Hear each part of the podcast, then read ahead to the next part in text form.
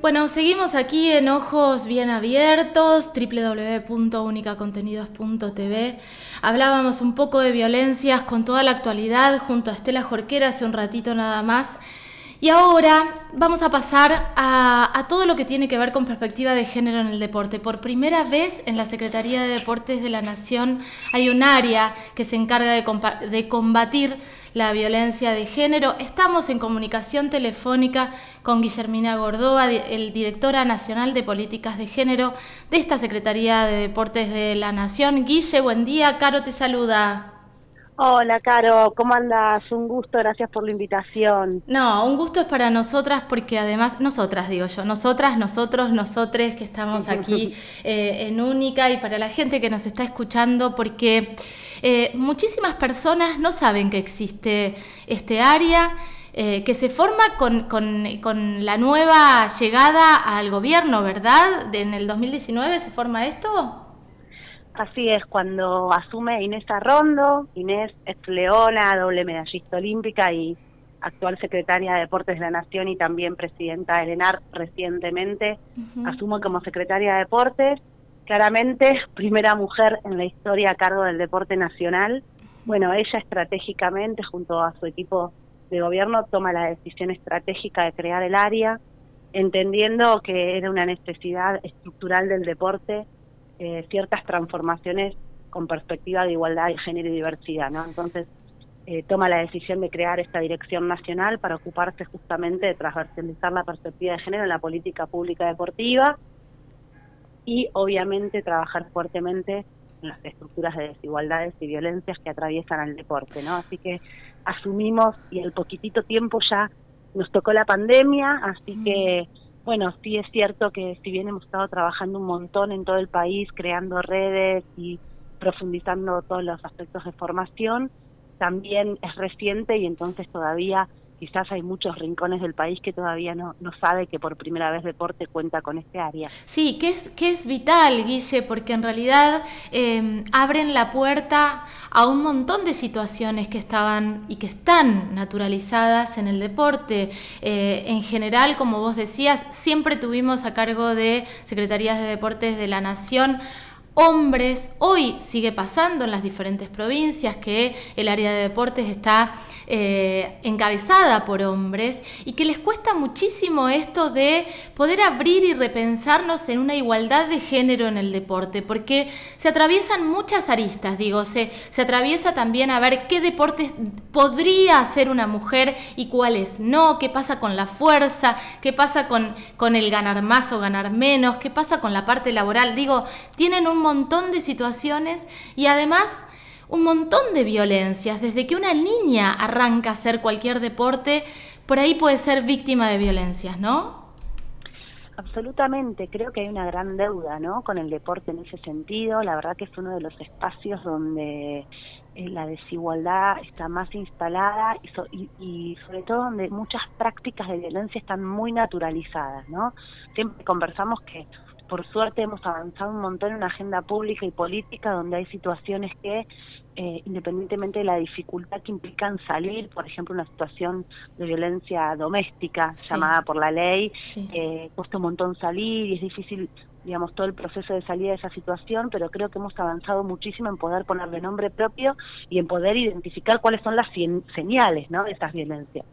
El deporte, le falta muchísimo todavía poder ver un montón de situaciones que caracterizan a la violencia en el ámbito deportivo y que sin embargo han sido prácticas naturalizadas históricamente. Por ejemplo, desde que el espacio del deporte siempre ha sido un privilegio de los varones, y en esto los números hablan por sí solos, la cantidad de, presidentes varones de clubes en comparación con mujeres, ni solo presidentes, ¿no? Comisiones directivas. El otro día revisábamos una estadística donde de aproximadamente 1.500 dirigentes varones en las federaciones nacionales, hay solamente 154 mujeres, de las cuales solo 9 ocupan puestos de los primeros tres puestos de decisión. Y es ahí también donde se forma ¿no? el deporte nacional. Algo similar nos pasa con los clubes y como siempre dice Inés, no hay no solo están las violencias simbólicas, sino también están las bien medibles.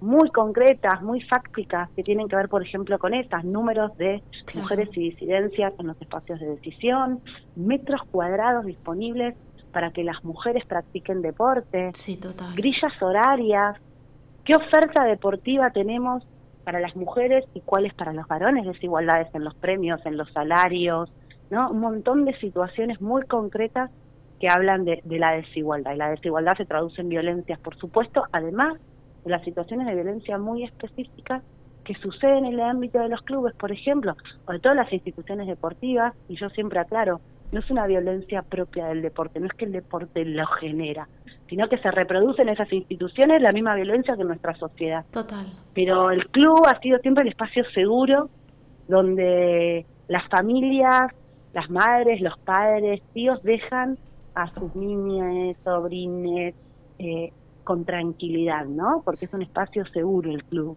Y sin embargo, lo que uno empieza a ver es que habría que ver, ¿no? Eh, si tenemos las herramientas para detectar cuando eso no está pasando. Totalmente. ese espacio no está siendo seguro para nuestras infancias, nuestras adolescencias y adultas también.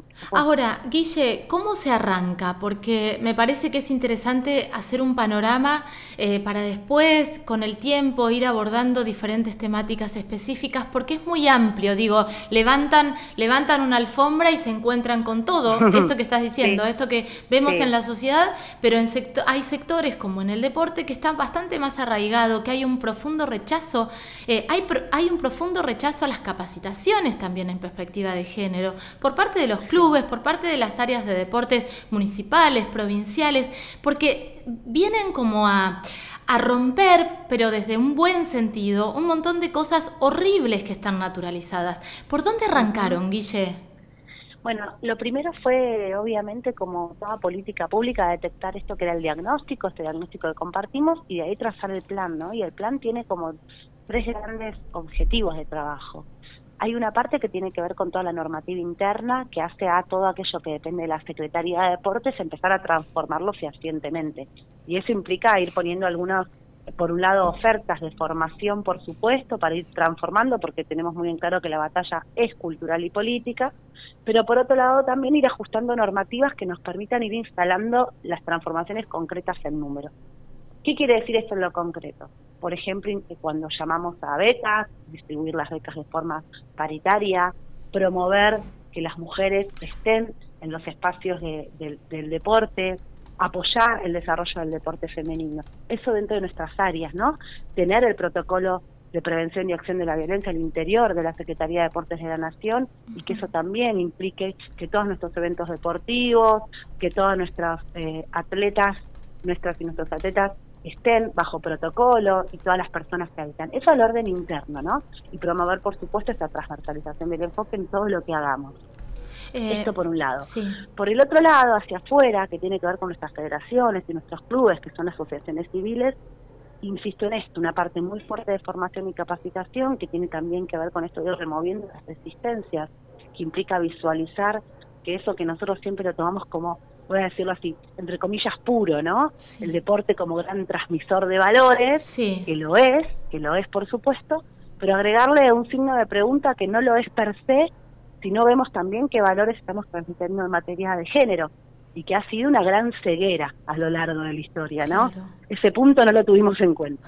Entonces, un fuerte componente de capacitación que fue realmente en los dos años de pandemia lo que nos permitió la virtualidad recorrer todo el país eh, con, las formaciones en género para comisiones directivas, empezando ¿no? por comisiones directivas de clubes, asociaciones y provincias, y todo lo que tiene que ver con el entramado y la red. El entramado y la red es fundamental para nosotras, porque es tener en cada rincón de nuestro país compañeras, compañeros que llevan eh, adelante el trabajo en sus provincias, conociendo lo local, ir fomentando esto. Y ahí entonces construimos la Red Federal de Género y Deporte, con una referente por Secretaría de Deportes de las provincias para impulsar desde cada Secretaría de Deportes de las provincias todas las políticas de formación en género. Así se arranca, ¿no? Se arranca federalizando también la política de género porque si no estamos solamente en Buenos Aires, que tenemos quizás algunas otras cuestiones más avanzadas, por ejemplo en los clubes grandes, claro. lo cual no quita que este problema nos atraviesa a todos todo el tiempo. No, porque la formación es una de las cuestiones. Sí. Yo creo que en materia de clubes y de asociaciones los protocolos y la creación de las áreas, y si no es un área es un programa, si no es un programa es un proyecto, pero que tenga claridad respecto de los protocolos de prevención y acción de violencia es clave. Sí, yo siento, de urgencia. Eh, Guille, lo que, lo que nos pasa y que por ahí cuando se empiece a recorrer y que puedan ustedes en persona ponerle el cuerpo a las visitas eh, en las provincias, lo que sucede muchas veces es que arman por la forma, que todavía no está la necesidad eh, eh, como desde adentro de formar las áreas para realmente cambiar algo.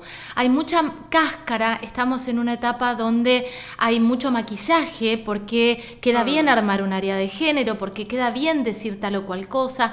Entonces negocian algunas situaciones. Lo digo desde el público y lo digo también desde el privado. Digo, en la provincia de Río Negro hay una Secretaría de Igualdad de Género de la provincia que está acéfala hace un año y pico.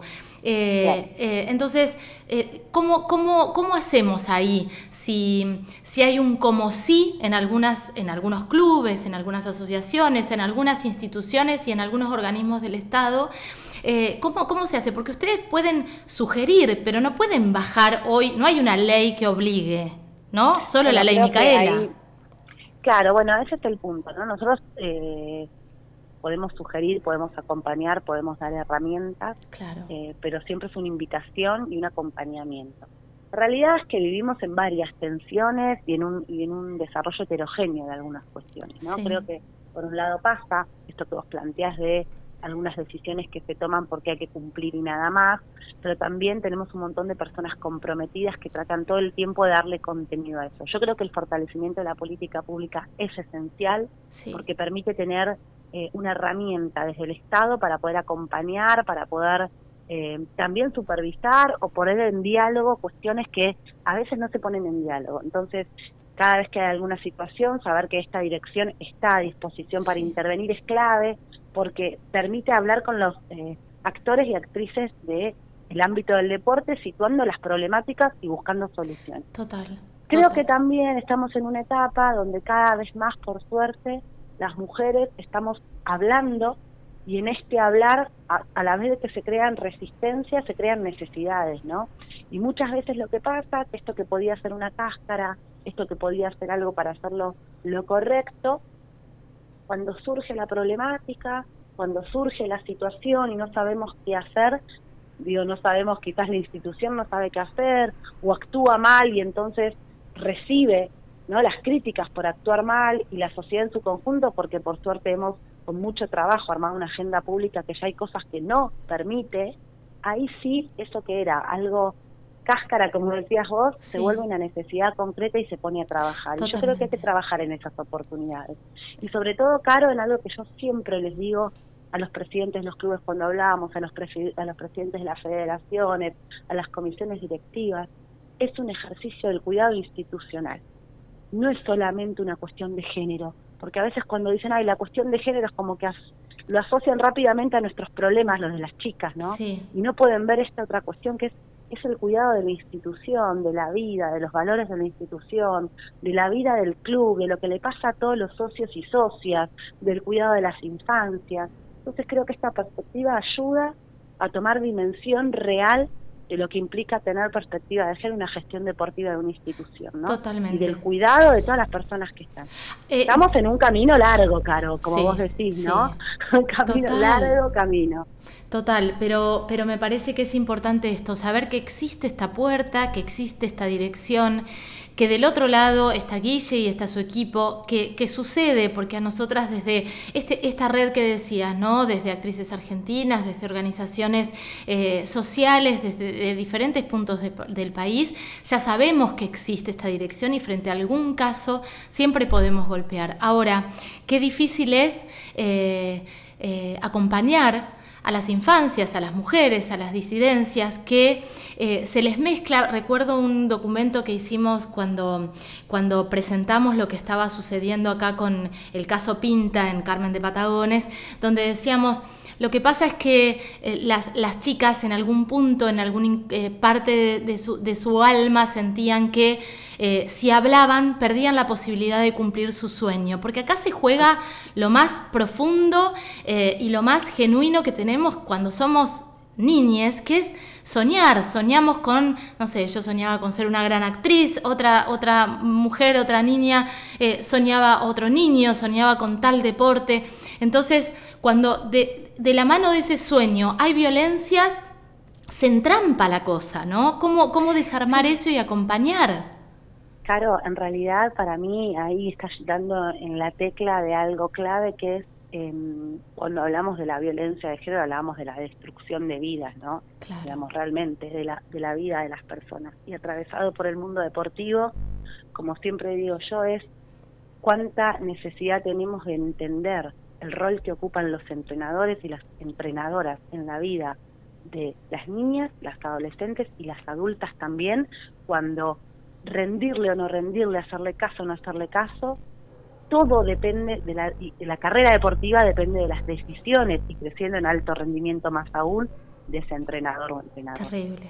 entender eso es entender las estructuras de poder y entender que hay una relación desigual de poder entre los entrenadores y sus alumnas y que ahí es donde tenemos que trabajar también para o sea, intensificar los cuidados y las responsabilidades, ¿no? Porque muchas situaciones de acoso y de silencio se dan por esta relación. Como bien vos lo dijiste, la carrera deportiva depende de esa persona y el miedo a no llegar, a no crecer, a que el sueño no se cumpla, hace que muchas mujeres se callen de situaciones que viven, que han sido históricamente naturalizadas como parte de lo que hay que hacer para permanecer o pertenecer. Terrible. Eso es lo que tenemos que desarmar. Sí, y se desarma también con, con, acciones ejemplificadoras. Digo, lo que pasó hoy corriéndonos de una niña que practica, un niño, una, eh, un niño que practica cierto deporte. Lo que pasó con Bianca Tedesco ahora también es un mensaje importantísimo para las mujeres, ¿no? Totalmente. ¿Cómo se acompañó desde la dirección, Guille? La Bianca fue muy bueno porque la verdad hicimos un trabajo sumamente articulado y efectivo. Eh, Bianca con sus abogadas rápidamente vinieron a, consultarme y a, entrevistarnos antes de que tomara estado público la situación. Diseñamos en conjunto una estrategia de acción donde por suerte con la Federación de Básquet, con la CAB, rápidamente tuvimos eh, una recepción clarísima de accionar, donde le comunicamos la situación y pidimos tomar eh, resolución inmediata y aplicación del protocolo y se hizo efectivo rápidamente, así que fue un trabajo en ese sentido muy bueno y que también marca un camino de, trabajo, ¿no? De decir, eh, están las abogadas, pero también está una mujer valiente que pudo decir basta y hablar y sobre eso el apoyo institucional de la Secretaria de Deportes de la Nación, Ineta Rondo, y con la parte técnica de mi área, incluir a las instituciones involucradas para tomar las decisiones a tiempo y seguir trabajando además porque no se quedó ahí con la inclusión de más mujeres eh, en los espacios arbitrales, ¿no?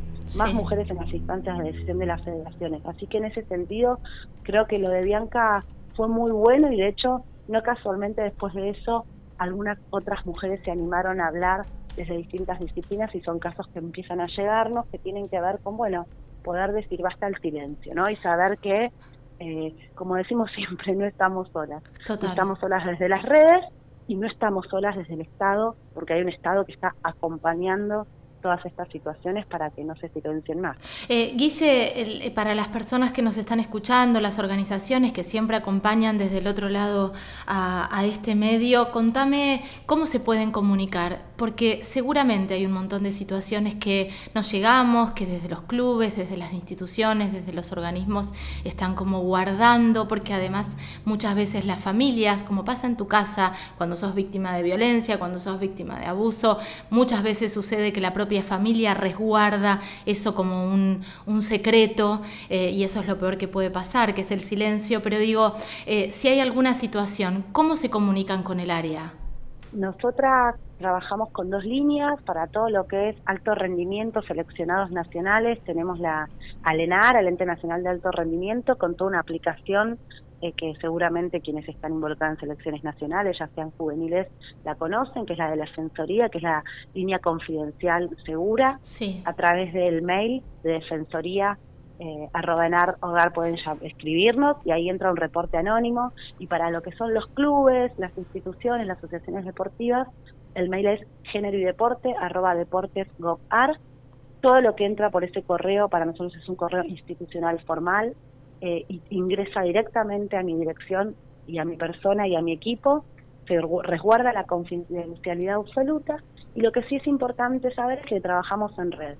Entonces, a mi cargo están las intervenciones institucionales correspondientes para activar los mecanismos de protección y de acción y siempre trabajamos en red con el Ministerio de las Mujeres, Géneros y Diversidad para los acompañamientos ¿no? de las personas. Perfecto. Estas son nuestra forma de trabajo. De mi lado, lo institucional para poder avanzar en las medidas y, y en los acuerdos y en el trabajo de cuidado y la prevención y con las compañeras del Ministerio de Mujeres, Géneros y Diversidad el acompañamiento y la asistencia en caso de que se es, es, imprescindible este dato, Guille. Eh, estamos a 25 de octubre. Eh, en menos de un mes es el Día Mundial contra el Abuso Sexual contra las Infancias, así que seguramente antes vamos a estar charlando porque lo que sí dejó clara esta, esta entrevista, esta charla que estamos teniendo, es que hay muchísimos, eh, muchísimos temas para abordar y que las infancias comienzan a hacer un deporte y muchas veces en ese camino eh, se encuentran con diferentes tipos de violencia. Así que seguramente antes del 19 vamos a estar hablando para contar qué se está haciendo y para volver a poner sobre la mesa este área que es tan importante. Te mandamos un beso enorme, Guille. Un beso muy, muy grande para todos ustedes también. Gracias, chau, chau. Pasaba Guillermina Gordoa, directora nacional del área de géneros de la Secretaría de Deportes de la Nación. Thank you.